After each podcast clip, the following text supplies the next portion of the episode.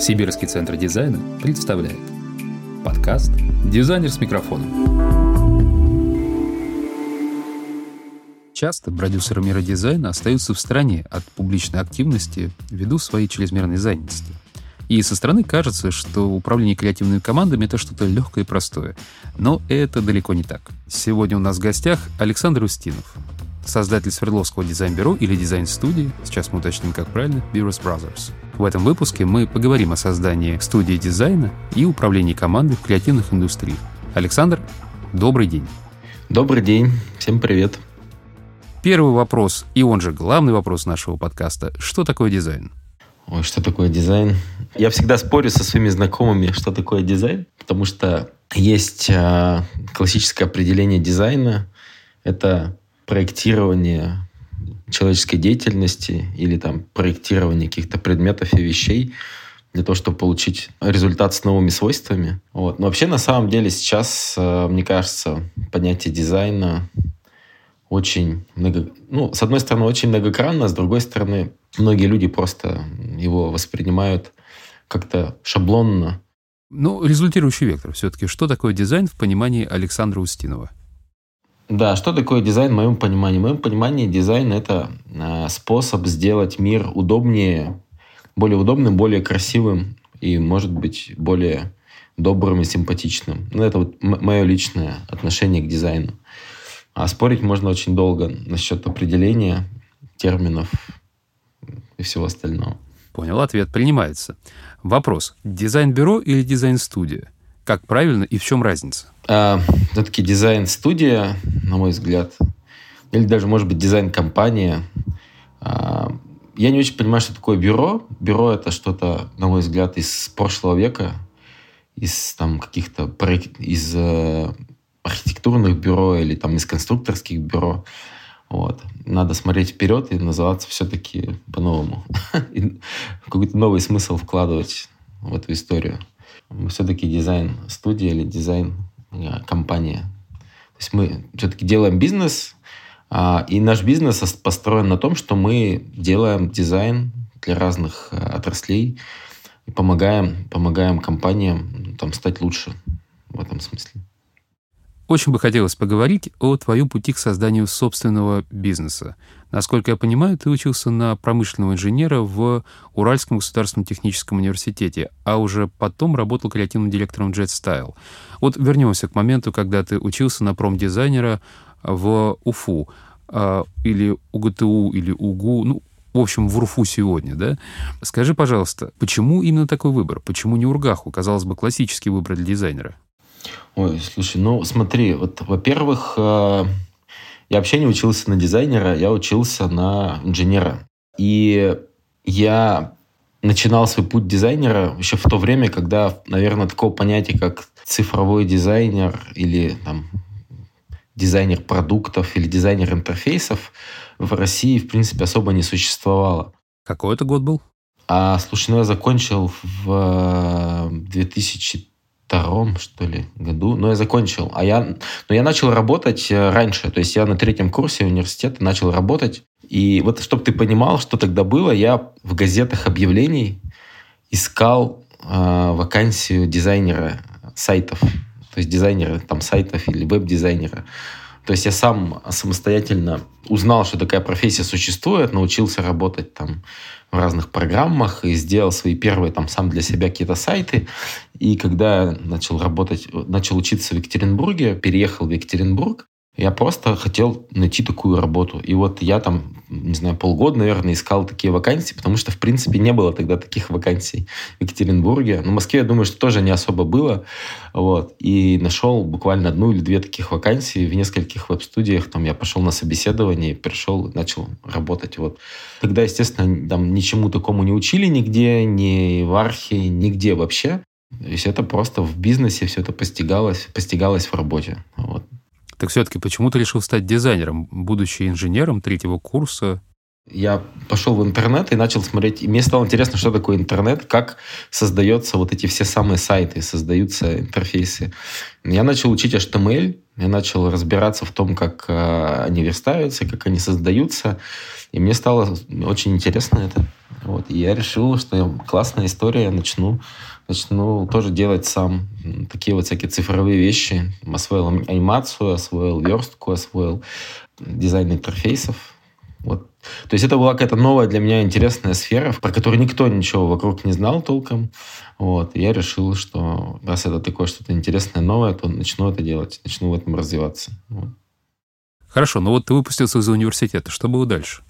А к моменту, как я выпустился из университета, я уже там поработал в двух разных компаниях. Я поработал, кстати, не только дизайнером, я работал верстальщиком, а, аниматором. Ну, это все вот в компаниях, которые занимались созданием сайтов и разных там интерфейсов. На фразе «я работал аниматором», я уточню, аниматором в парке или аниматором а, в нет, графике? Нет, это, кстати, забавная история, то есть про то, что, помните, тогда был такой флеш, да, флеш. И вот на флеше создавались всякие сайты, игры и все вот это вот. Я совершенно случайно наткнулся на эту программу, разобрался в ней, научился в ней работать и сам создавать, начал создавать всякие анимации, да. И для сайтов разных я делал анимации, игрушки делал с каким-то простым программированием. То есть к моменту того, как я уже заканчивал университет на четвертом-пятом курсе, я прекрасно понимал, что я не буду там инженером а, на каких-то заводах. А мне было интересно вот дальше заниматься дизайном. Я уже к тому времени там сделал много проектов разных, и ну, мне хотелось заниматься именно этим. Хотя, кстати, в то время это не приносило какого-то там фантастического дохода или там просто большого дохода, как, как там сейчас у дизайнеров цифровых продуктов. То есть уровень зарплат в то время в IT-сфере был примерно такой же, как и во всех остальных сферах. Ну, мне просто было интересно. Ну, то есть тебя можно назвать пионером уральского digital. Ну да, наверное, потому что э, в тех компаниях, в которых я работал на старте, из них, собственно говоря, потом вышли половина э, ребят, которые сейчас работают в IT-сфере в разных компаниях и в сфере дизайна, и в сфере программирования, и в Москве, в Екатеринбурге, и черт знает где. Там, поэтому, да, наверное, я стоял там у каких-то истоков этого всего э, в Екатеринбурге или в Свердловске. Насколько я помню, ты долгое время работал креативным директором Jet Style, достаточно крупном бюро дизайна в Екатеринбурге. Прошу прощения, дизайн-студии в Екатеринбурге. Угу. Как ты прошел вот этот путь от вчерашнего студента-инженера до креативного директора? Подозреваю, что просто тогда э, кадров на рынке было немного, поэтому с развитием компании необходимо было и расти самому. Я работал в джете сначала верстальщиком, потом дизайнером, потом арт-директором, потом а, креативным директором, руководителем там отделов. Вообще, я один как бы из основателей компании JetStyle. Вот, мы вместе эту компанию развивали долгих 10 лет, потом я ушел, сделал другую компанию. Вот. А как, собственно, я стал креативным директором? Ну, мне на самом деле всегда было интересно у меня вот, наверное, это особенность моя в том, что у меня, с одной стороны, есть инженерное образование, которое позволяет смотреть на любые вещи и процессы как бы вглубь, то есть смотреть, из чего они состоят, как они устроены. А с другой стороны, у меня есть какая-то такая творческая составляющая, а, и мне всегда интересно было еще и на эстетику смотреть. Уже не знаю, откуда она взялась. А, у меня нет никакого специального образования в этой сфере. И как раз эта вот особенность, она в диджитале очень важна, потому что в диджитале весь креатив, все идеи, которые ты предлагаешь, они должны основываться на либо на сценариях каких-то пользовательских, либо на каких-то а, технических возможностях. А так как у меня и с тем, и с другим всегда было хорошо, вот и получилось, что я мог такие идеи генерировать и мог их там объяснять, как их сделать, как реализовать и помогать воплотить. Вот поэтому, наверное, вот так вот, я думаю, что с этим связано. В какой момент ты принял решение создать свою собственную дизайн-студию? Может быть, это как-то связано с возрастом? Наверное, я решил, что... То есть дозрел. Дозрел, да. Можно сказать, дозрел, да. Я просто решил, что, наверное, стоит попробовать что-то еще сделать. Немножко по-другому, чем оно получилось вот там, в JetStyle. Решил как бы сделать свою компанию, которая занимается, наверное, в принципе тем же самым, может быть, в большей степени с уклоном в творческую составляющую. Потому что ну, у нас много проектов не только технических, но и творческих. Там игры, э, видео, еще какие-то такие креативные, вообще просто какие-то проекты в digital. Поэтому, да, наверное, вот так. Наверное, дозрел. Наверное, дозрел. Скажи, пожалуйста, а почему такое название Beavers Brothers? Ой, все меня спрашивают этот вопрос, почему такое название. А, Brothers, потому что я еще там с одним человеком, с Андреем, мы сделали эту компанию, у нас двое основателей, поэтому Brothers. А Beavers, а, потому что бобры такие трудяги, такие животные, которые трудятся, не боятся труда, меняют мир вокруг себя, там, меняют местность вокруг себя. И поэтому вот нам показалось это забавным. А, а это сочетание, оно вот такое тоже интересное, запоминающееся. И все клиенты, там, или не только клиенты, называют нас бобры. И это запоминается. Ну, мне кажется, это классно. Мне прям почему-то напоминает это путь Битлз. Битлы, бобры, что-то такое очень схожее. В хорошем смысле. Может быть. Скажи, пожалуйста, много ли времени ты уделяешь обучению новых сотрудников? Я сейчас говорю не только об обучении коммуникации внутри компании, сколько больше о профессиональном развитии.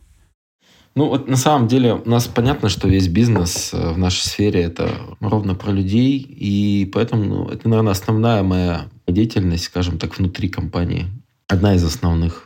Принципе, это всегда этим занимался. Это, наверное, кстати, одна из причин, вот ты меня спросил по поводу креативного директора, да, вообще, почему я начал заниматься таким творческим менеджментом. Потому что, ну, мне нравилось всегда пытаться кого-то учить, пытаться как-то делиться опытом. Я в свое время, я помню, сделал одну из первых в Екатеринбурге онлайн-сообществ, посвященных развитию дизайна, делал какие-то какие мероприятия про дизайн в Екатеринбурге. Мне казалось важным э, менять мир вокруг себя не только с помощью собственных проектов, но и с помощью того, что я учу людей. Учу людей, помогаю людям, развиваю людей.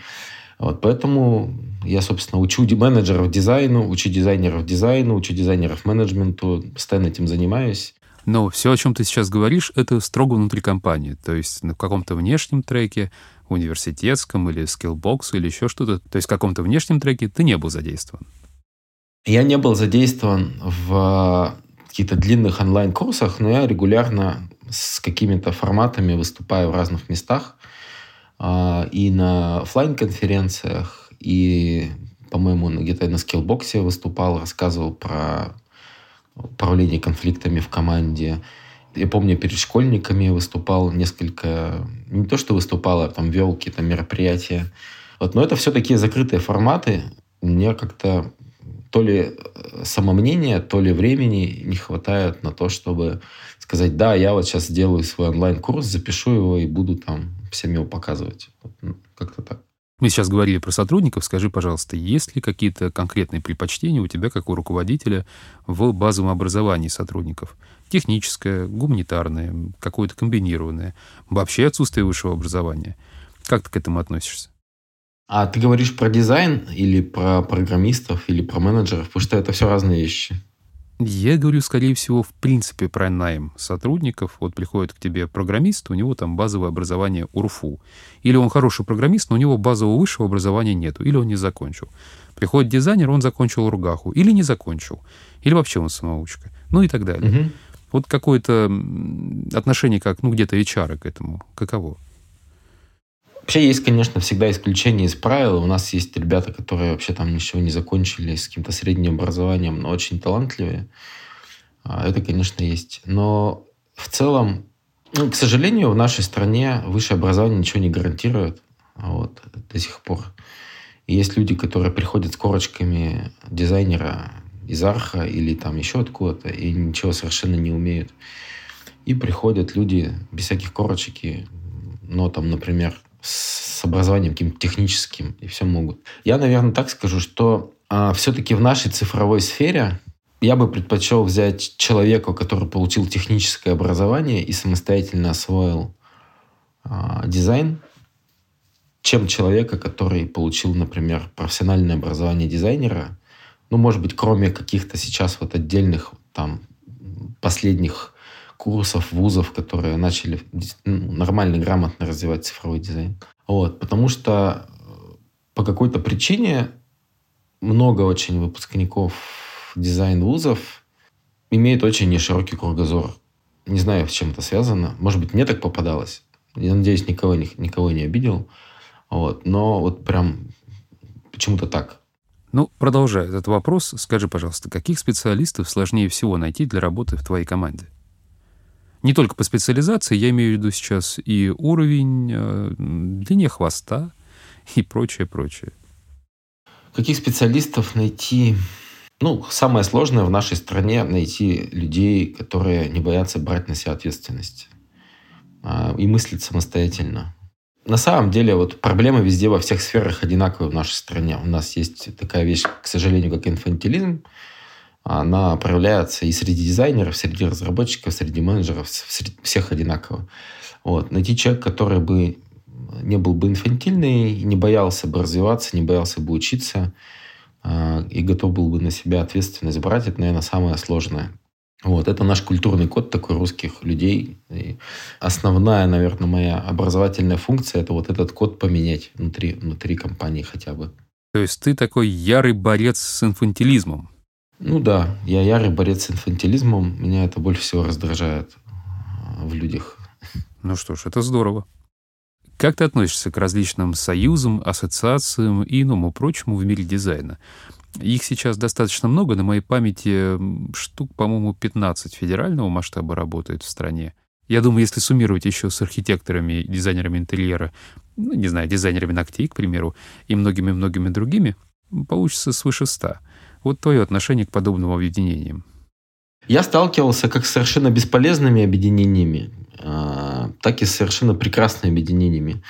Ну, то есть, вот смотри, дизайн вообще это же такая практическая очень вещь, это практическая профессия, а, которая как бы ну, не несет никакой там сверхцели, кроме как каких-то ну, практического улучшения, изменения там, мира, предметов и так далее. И есть совершенно замечательное объединение. Например, у нас в Екатеринбурге есть там объединение «Дизайн-код», а, не дизайн-коды, ну, дизайн-код Екатеринбурга. Это ребята, просто они собрались вместе, там, пытаются изменить. Это ребята, которые Екат, Елин, Ебург?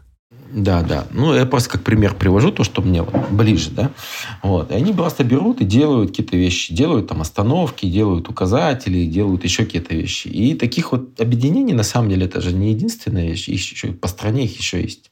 То есть, когда люди объединяются с совершенно конкретной какой-то практической целью, чтобы что-то там улучшить.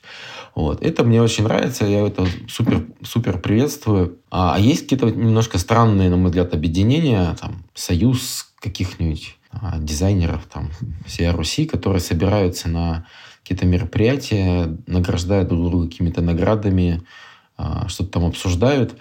Вот. Мне всегда как-то было некомфортно в таких объединениях, и мне кажется, что это такое наследие советских вот этих э, псевдообразований, типа Союза писателей, там, Союза композиторов, Союза еще чего-нибудь. Вот наверное, с точки зрения выбивания каких-то благ, это хорошая история, но практической пользы для окружающего мира я не очень много вижу в таких объединениях. Поэтому ну, то есть с точки зрения любых союзов и ассоциаций ты видишь пользу в локальных объединениях, которые делают конкретные продукты, а не в бравурных федеральных различных союзах, от которых, на твой взгляд, толку мало. Да, да, да.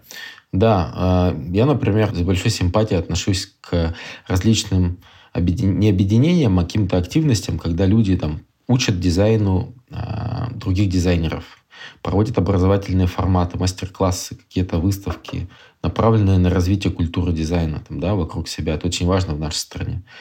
Вообще на развитие эстетики в нашей стране тоже очень важно. Так, вот такое всячески приветствую и очень люблю. Вот. А просто какие-то дизайн-тусовки, где обсуждают какие-то общие вопросы, ну, мне кажется, это очень скучно. Как ты относишься к различным наградам? Вот ты нанимаешь человека на работу, а у него есть Red Dot, или нет Red Dot, или есть какая-нибудь иная премия, A-Award, иное прочее. А, у твоей студии достаточно много различных наград, поэтому мне крайне интересно твое личное отношение как к награжденным людям, так и к ненагражденным. Является ли награда чем-то обязательным в портфолио дизайнера? Любая, в общем-то, не обязательно федеральная, не обязательно международная, но какая-то значимая. И какая из наград, на твой взгляд, является значимой? А вот я давай отвечу как бизнесмен скорее, или как арт-директор, а не как дизайнер. Э, на мой взгляд, награда, любая награда – это коллективное творчество. Я вообще не верю в то, что один человек что-то там придумал, сделал, защитил перед клиентом, смог довести до конца, и все это получилось. А за любой наградой стоят там 5-6 человек каких-то разных. А, и когда кто-то приходит и говорит, вот у меня есть награда, то совершенно непонятно, какая его роль в этой награде. Это во-первых. Если говорить про студию или, например, про компанию, про агентство, то, конечно, награды являются определенным уровнем. Даже хотя бы не качества работ, а хотя бы их культуры и их подхода к работе, да, что они могут для себя ставить какие-то сверхцели. И эти, ну, если действительно хорошие, а, сильные награды европейского уровня или там крупные российские награды. Ну, а если говорить про конкретного человека, то для меня практически ничего не значит, есть у него награды или нет у него награды, потому что ну, это коллективный результат. Ты знаешь, я думаю, что Сальватор Доменик Филипп Жасин Дали и Доменик Маркиз де Дали де Пуболь с тобой бы поспорил. Ну, в простонароднее Сальватор Дали. Ну, наверное, да. Хорошо, а какие награды ты считаешь все-таки достойными? Вот есть у человека в портфолио, пускай в командном зачете, полученный какой-то приз, какая-то награда. Какая-то награда, на твой взгляд, а, коль скоро ты считаешь ее достойной? Слушай, вот, вот на самом деле очень хороший ты вопрос сейчас задал. Мне очень сложно на него ответить. Потому что у нас так традиционно сложилось, что у нас есть награда... Вот я же сейчас все-таки думаю в большей степени про digital дизайн, а не просто в целом про дизайн. И у нас так в стране сложилось, что у нас есть э, старые там такие устоявшиеся награды какие-то в сфере рекламы и дизайна и какие-то новые типы наград, типа условно какого-то Tagline а, который вроде как не про дизайн и не про рекламу, а вроде как он такой больше про бизнес. Сложно, сложно, сложный вопрос. Вот я вообще, честно говоря, российс, российскую ни одной, наверное, награды не могу сформулировать, которая бы вот была, хорошо бы отражала результат по диджиталу. Не обязательно российская, любая международная. Вот, международные, ну, безусловно, Webby Awards и European Design Awards, наверное, вот, наверное, как-то так. Ты давно ведешь свой телеграм-канал. Долгое время он был похож на условную доску в Пинтересте. Но с недавних пор ты стал писать туда развернутые комментарии по актуальным и иногда тяжелым вопросам в работе как менеджера, так и дизайнера. Получаешь ли ты отклик в профессиональном сообществе? Такие вопросы, вопросы такие ты задаешь а, сложные. Вот что заставляет человека рефлексировать? Может ответить на этот вопрос? Человека заставляет рефлексировать посещение Ирбитского музея. Потому что я не знаю другого музея в Российской Федерации, где есть такая уникальная коллекция э, гравюр, афортов, где есть полное собрание некоторых очень редких авторов. Я не знаю более преданного делу человека, нежели уже бывший директор этого музея, с которым я горжусь личным знакомством, который меня встречал через э, три дня после инсульта. У него... Валерий э, Карпов ты в виду, да? Не, да, Карпов. У него частично не работала левая сторона. Угу. И, э, но он был так рад, что кто-то приехал. И вот, то есть, город весь в такой, ну, легкой дымке депрессии со да, средней да. зарплатой 8 или 10 тысяч и совершенно поразительные три корпуса музея, достаточно современные, с современным оборудованием, с э, какой-то просто феноменальной заботой об экспонатах и о посетителях, что немаловажно. И огромный пиетет, который испытывают и к музею, и, разумеется, к его руководителю, по крайней мере, опять же, тогдашнему, все сотрудники.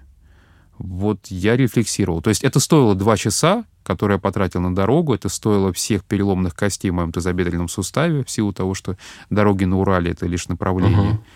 Вот. А, но Ирбит — это город, который меня покорил своим музеем. Что меня подвигло про телеграм-канал? На самом деле, меня подвигла одна такая вещь. Я вижу, что очень много вопросов в дизайн-сообществе рассказывается через какой-то позитив, может быть, или через какое-то самоуспокоение.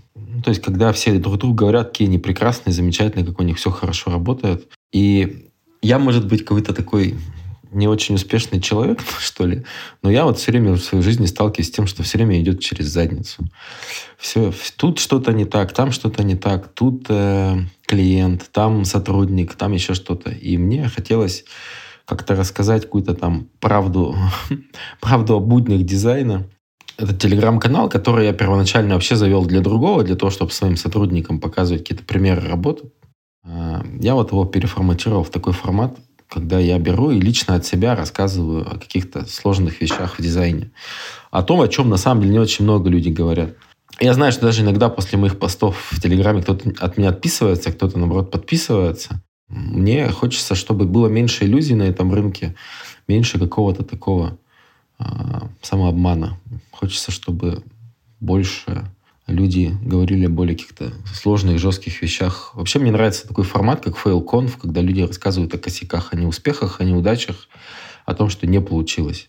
И вот на какой-то грани на такой я и хотел э, и хочу продолжать рассказывать о дизайне, об управлении командой, об управлении студией, потому что сфера, на самом деле, сфера дизайна в России, она очень, на мой взгляд, проблематичная. Э, если вот говорить по-настоящему, очень проблематичная. А в чем выражена эта проблематика? То есть вот проблематика, она состоит в двух вещах. С одной стороны, есть люди, которые вроде как бы занимаются дизайном. С другой стороны, есть заказчики дизайна. А с третьей стороны, есть, в принципе, там, общество и запрос в обществе там, на дизайн.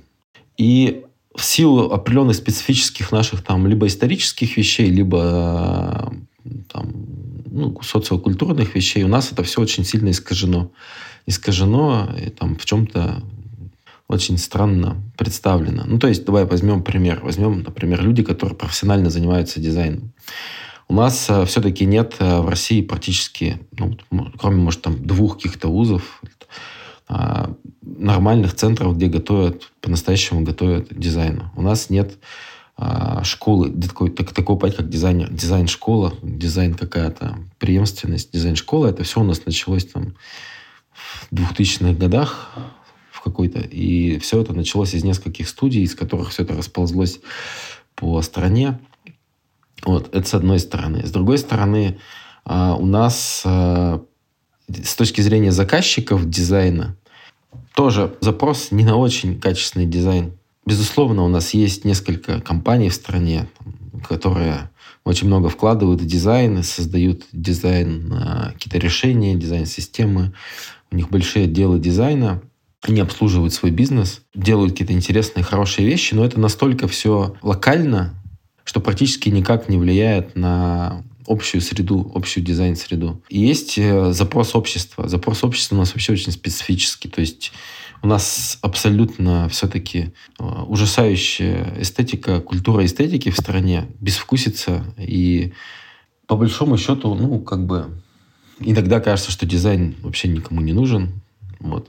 Хотя в современном поколении меняется это отношение к эстетике, к тому, что мир должен быть более красивым, да. Поэтому есть какие-то надежды, но, на мой взгляд, у нас нет вот этого, в стране нет вот этого стержневого понимания, что дизайн — это все-таки не про внешнюю, не про внешнюю какую-то историю, а это все-таки больше про внутреннюю историю. Вот.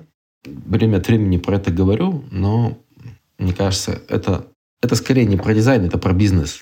Когда у нас конкуренция в бизнес-сфере будет настолько жесткой, что просто за счет внешних плюшек уже далеко не уедешь, тогда и, и запрос к дизайну изменится. Пока я не вижу запроса к дизайну вот такого сквозного, по-настоящему сквозного про дизайн. А, ну, просто его, мне кажется, нет. Потому что дизайн, ну, потому что бизнес-потребности такой как бы нет у нас в стране. Да, да я просто в легкую депрессию впал от такого ответа. Ну, а почему впал в депрессию? Это нормально. Просто мы же, видишь, у нас же, вот смотри, э, тут надо, мне кажется, понимать, что дизайн от бизнеса вообще не отделим. Нет, нет никакого дизайна без бизнеса, нет никакого в новой стадии развития бизнеса, нет никакого бизнеса без дизайна. У нас вот есть стадия развития бизнеса в стране, она определенная. Да? Соответственно, и дизайн на такой же стадии находится. Если у нас бизнес там был бы также развит э, ну, с точки зрения осмысленности того, чем он занимается, как там в каких-нибудь западных странах, то, наверное, у нас и дизайн имел бы совершенно другую подоплеку и совершенно другую роль внутри бизнес-структуры. Но Давайте будем оптимистами. А, многие компании у нас в стране очень много вкладывают в развитие дизайна. Там у них есть дизайн-лаборатории, дизайн, дизайн, внутренний дизайн-студии, есть отделы дизайна. Это все хорошо и прекрасно, просто это очень инкапсулировано и очень неприменимо ко всему остальному, что в стране происходит. Потому что условно воспроизвести условия дизайн-условия Сбербанка как бы в, в любой там, в других компаниях ну, практически нереально. Но у Сбербанка, в свою очередь, достаточно большой бюджет и достаточно разветвленная сетка различных продуктов. Ну да, да. Но я сейчас даже не про бюджет. Видишь, вот просто мне кажется, что дизайн-лицо России, оно как будто выглядит здорово, когда ты смотришь вот на несколько ярких примеров развития дизайна в разных крупных компаниях или в каких-то таких ярких дизайн-студиях. Но вот если как бы посмотреть масштаб страны и посмотреть масштаб э, дизайна в этой стране, то ты увидишь, что это супер маленькое пятнышко. Да? Потому что если ты буквально отойдешь в сторону чуть-чуть от вот этих ярких центров, то ты увидишь, что ничего вообще не... Там часто очень ничего не поменялось там с 90-х. Там, да. И эта вот пропасть, она, на мой взгляд, только усиливается, а не э, улучшается. Скажи, пожалуйста, за твои 20 лет в мире дизайна какие три проекта ты бы назвал самыми интересными, возможно, даже самыми любимыми? Вообще во всем мире, да? Нет, нет, нет, в те исключительно, к которым ты имел отношение. Так, за 20 лет. Слушай, ну, хороший очень вопрос, очень, очень хороший вопрос. Ну, мне, безусловно, нравятся а, проекты, а, проекты в сфере игр, которые мы сейчас делаем там, для Банка России и для других компаний. Мне нравится, что наконец-то а, ну, дозрели, дозрели заказчики до того, что надо рассказывать о каких-то вещах, о вещах своим сотрудникам либо своим клиентам в открытой живой манере. И в этом смысле дизайн игры которые мы сейчас делаем, ну, игры вообще, которые мы сейчас делаем, образовательные игры или там бизнес-игры, которые мы сейчас делаем для клиентов, что они востребованы, и на это люди готовы выделять бюджеты. Мне нравятся проекты, проект, например, для Русала, который мы сделали. То есть это такая техническая очень компания, э, но корпоративная компания, но они как нашли все силы рассказать о своих ценностях, о своих сотрудниках таким живым, ярким, незамыленным языком. И эти проекты получили там признание не только в России, а во всем мире, получили много наград международных. Это очень здорово. Я как бы горд тем, что а, такой подход, он ну, приветствуется и заказчиками, и зрителями, которые там плакали на сеансах, смотря на эти видеоролики, и, и дизайн-сообществом в разных странах. Вот. Наверное, мне очень ну, нравятся те сайты, которые мы там сделали, там, например, для компании ФК, Совершенно замечательный сайт. Вот. А, если говорить про проекты, которые вообще давным-давно ну, там были, то э, мне нравится, мне нравились проекты, комплексные проекты, там, Smart TV, которые делались в джетстайле в ту пору, когда я там был. Я не, там, не совсем был в них задействован, но это классная история, когда приходит к тебе клиент и просит полностью перепроработать продукт. Вот. То есть мне, я все проекты, которые перечислил сейчас, там еще могу перечислять, это проекты, в которых клиенты не побоялись пустить дизайнеров внутрь, ну, внутрь себя, да, не побоялись э, рассказать им больше о своем продукте, больше о своей целевой аудитории, больше о своих бизнес-задачах для того, чтобы предложить какое-то интересное решение. Там, может быть, не совсем обычное. Да, мне нравится такой подход. Потому что чем меньше заказчик пускает в себя, чем меньше он а, дает водных, тем меньше получается ну, вообще что-то реализовать хорошего, интересного. Больше шаблонных решений каких-то. Это как раз вот та история про почему у нас заказчики еще не, доросли до этого. Они еще не всегда понимают, что для того, чтобы хорошо сделать дизайн, нужно больше пускать в бизнес, больше рассказывать о бизнесе. Что это не просто там про гайдлайны, оформление и какую-то внешнюю стилистику. За 20 лет мире дизайна наверняка у тебя сформировался портрет идеального заказчика, ну вот который в палате меры весов в Париже должен находиться. Скажи, пожалуйста, какой он, этот идеальный заказчик? Я, наверное, могу только про себя говорить, какой для меня идеальный заказчик, не вообще, а для меня. Для меня идеальный заказчик – это, во-первых, человек, который способен разговаривать. Начнем с этого, это самое главное. Человек, с которым можно вообще поговорить которого есть время на то, чтобы обсудить что-то, а, которого есть желание вовлечься в результат. А, очень плохой заказчик – это заказчик, который говорит, ну вот, там, вы профессионалы, вот, вот вам, идите сделайте, я не хочу никак вовлекаться. Да? А, хороший заказчик должен вовлекаться в проект, он должен обсуждать, он должен что-то предлагать, он должен с чем-то спорить, а, и тогда получается хороший результат. Это, наверное, самое главное качество в заказчике. Второе – это, ну, безусловно, всем нам хочется, чтобы заказчики, как и исполнители, были вежливыми, культурными, с, чтобы у них была какая-то, ну, мор, как это правильно сказать, не мораль, как это, как это слово? Этика, этика поведения. Никому не хочется работать с, с хамами, да, с, с хамами в плохом смысле этого слова. А, вот, наверное, это... А, ну и третье, это человек с амбициозными целями, да, то есть все-таки хочется работать с заказчиком, у которого есть какие-то цели, ну, желательно, да, амбициозные, потому что все-таки на заказчиком, у которого амбициозных целей нет, у которого вовлечения в проект нет и у которого нет бюджета, ничего интересного ты не сделаешь. Это, ну, как бы не надо себя обмануть. Поэтому, наверное, надо стремиться, чтобы заказчик был амбициозный, чтобы он был вовлеченный, чтобы он сам разбирался в собственном продукте и бизнесе, и чтобы он понимал, что хороший дизайн стоит денег. Ковидная эпоха как повлияла на твой бизнес? В 2020 году столкнулся ли ты с чем-то новым для себя, или ты уже работал в режиме какого-то распределенного реестра формирования групп по принципу работы из дома? Нам в этом смысле повезло. Мы когда э, эту нашу компанию Bears Brothers создавали, то первые полтора года мы работали распределенно. У нас не было офиса. И мы отточили многие процессы распределенные.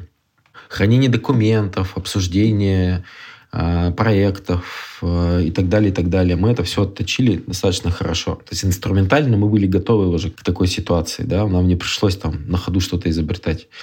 Вот. И этот подход вот такого облачного ведения бизнеса, так я бы назвал, мы его протащили через все года, даже когда мы сидели в офисе и работали офлайн, мы вот эти облачный подход к ведению бизнеса, мы его протащили через все эти года, поэтому, когда эпидемия началась, нам как бы вообще ничего по, с точки зрения бизнес-процессов менять особо и не пришлось. Вот. Это как бы плюс большой.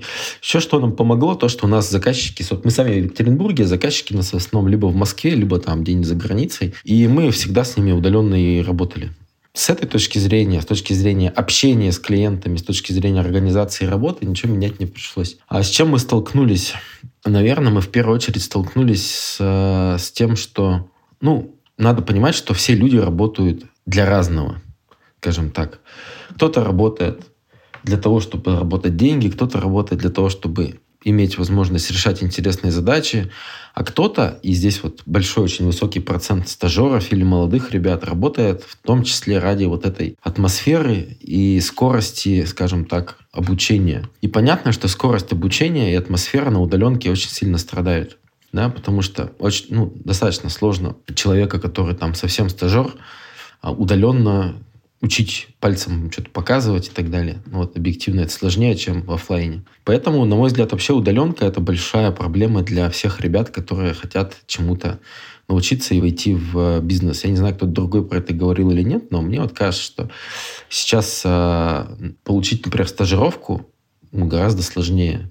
Э, научиться чему-то гораздо сложнее э, в удаленном формате. Не знаю, что ты, что ты про это думаешь? Какой у тебя вот в этом смысле опыт? А с точки зрения ну, там, общей атмосферы работы, тут надо тоже понимать, что есть люди, для которых главная радость, она состоит в творчестве. Вот в работе, в процессе работы, в творчестве и в общении по рабочим вопросам с умными людьми. Для таких людей удаленка – это прекрасная вещь. Да, потому что я продолжаю работать с умными людьми над интересными задачами и могу реализовываться, могу реализовывать, предлагать новые идеи. А для людей, для которых главное вот в работе это вот такая, скажем так, не рабочее общение, не по-проектное общение, а просто общение, вот там, там кухня, какое-то обсуждение, что-то еще, что для них это, конечно, большой провиз, большой удар.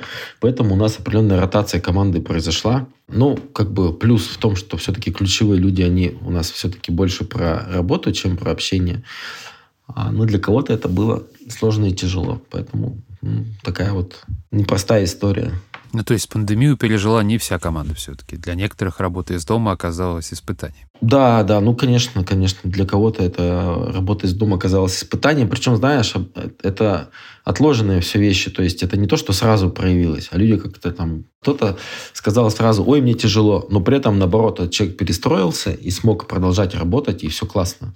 А кто-то сказал, ой, мне, меня ничего не парит, а потом через какое-то время стало видно, что он депрессует от того, что там, не хватает ему разговоров около кулера. Вот, поэтому да, да, с кем-то пришлось попрощаться. Не мог не заметить, что ты сказал про своих заказчиков, что они находят тебя и из Москвы, и из-за рубежа. Скажи, а как так отстроены процессы поиска клиентов в твоей компании, что клиенты тебя находят, ну, видимо, как-то автоматически, коль скоро не нужен ни офис, ни физическое присутствие в Москве или за рубежом? Потому что, к примеру, в студиях промышленного дизайна с точностью наоборот. По ним очень сильно ударил коронавирус, и для них как раз-таки дистанта она весьма сложна для работы в силу того, что необходимо работать не только с клиентом, но и с объектом то есть показывать некоторые приладки и иное прочее. Как построена твоя работа с клиентом? То есть я вот твой клиент, я нахожусь в Москве, к примеру, я хочу найти тебя в Екатеринбурге. Это SEO-оптимизация сайта, это соцсети, это сарафанное радио. Каким образом происходит hunting заказов? Тут надо сказать так. Вообще критериев выбора агентств, на digital -агентств их как бы устоявшихся не существует. Я вот сейчас представил себя бы, например, на месте заказчика, который хочет какую-то заказать там какой-то проект, сайт, э, игру, еще что-то. А, вот куда ему идти и по каким критериям выбирать? Отрасль все равно, особенно в нашей стране, достаточно новая. И ну что есть вот для ориентации? Есть какие-то рейтинги, да, которые черти что там отражают. А, есть э, портфолио у компании на сайтах, есть награды, еще что-то есть. Вот насколько это все отражает реальную компетенцию, не совсем понятно. Поэтому то, что я вижу, то, что на рынке происходит, в основном все серьезные проекты ищутся, либо там какие-то тендеры объявляются, но на эти тендеры снова приглашаются какие-то там либо знакомые, либо тех, про кого слышал, либо еще что-то. То есть на этом рынке очень высокая доля сарафанного радио хорошие команды на самом деле очень мало и с точки зрения менеджмента, и с точки зрения дизайн вообще процессов, предсказуемости процессов. Вот. И люди советуют друг другу, а вот я работал с этими ребятами, они молодцы, а я вот там делал то-то и так далее. Вот. Или там видят проект и говорят, о, классный проект, кто его делал? То есть получается, что основной как бы канал, источник получения клиентов. Это сарафанное радио, это какая-то экспертность, которую мы транслируем на каких-то конференциях, на докладах. В основном это все, конечно, сарафанное радио. Поэтому в меньшей степени какие-то каналы получения клиентов через там, рекламу или рейтинги или еще что-то, в большей степени это, конечно, знакомство, скажем так. География здесь вообще не мешает никак создавать свою репутацию, создавать свою известность среди ну, вот, узкого круга людей, скажем так. Окей. Я предлагаю перейти к Блицу. Это будут быстрые вопросы и 20 секунд на ответ. Хорошо. Погнали. Лучший город на Земле? Екатеринбург. Кумир в мире дизайна? Забыл, как чувака зовут. Э, инженер, который сделал дизайн контейнеров для перевозки товаров тех транспортных контейнеров, которые мы все знаем. Лучшая идентика.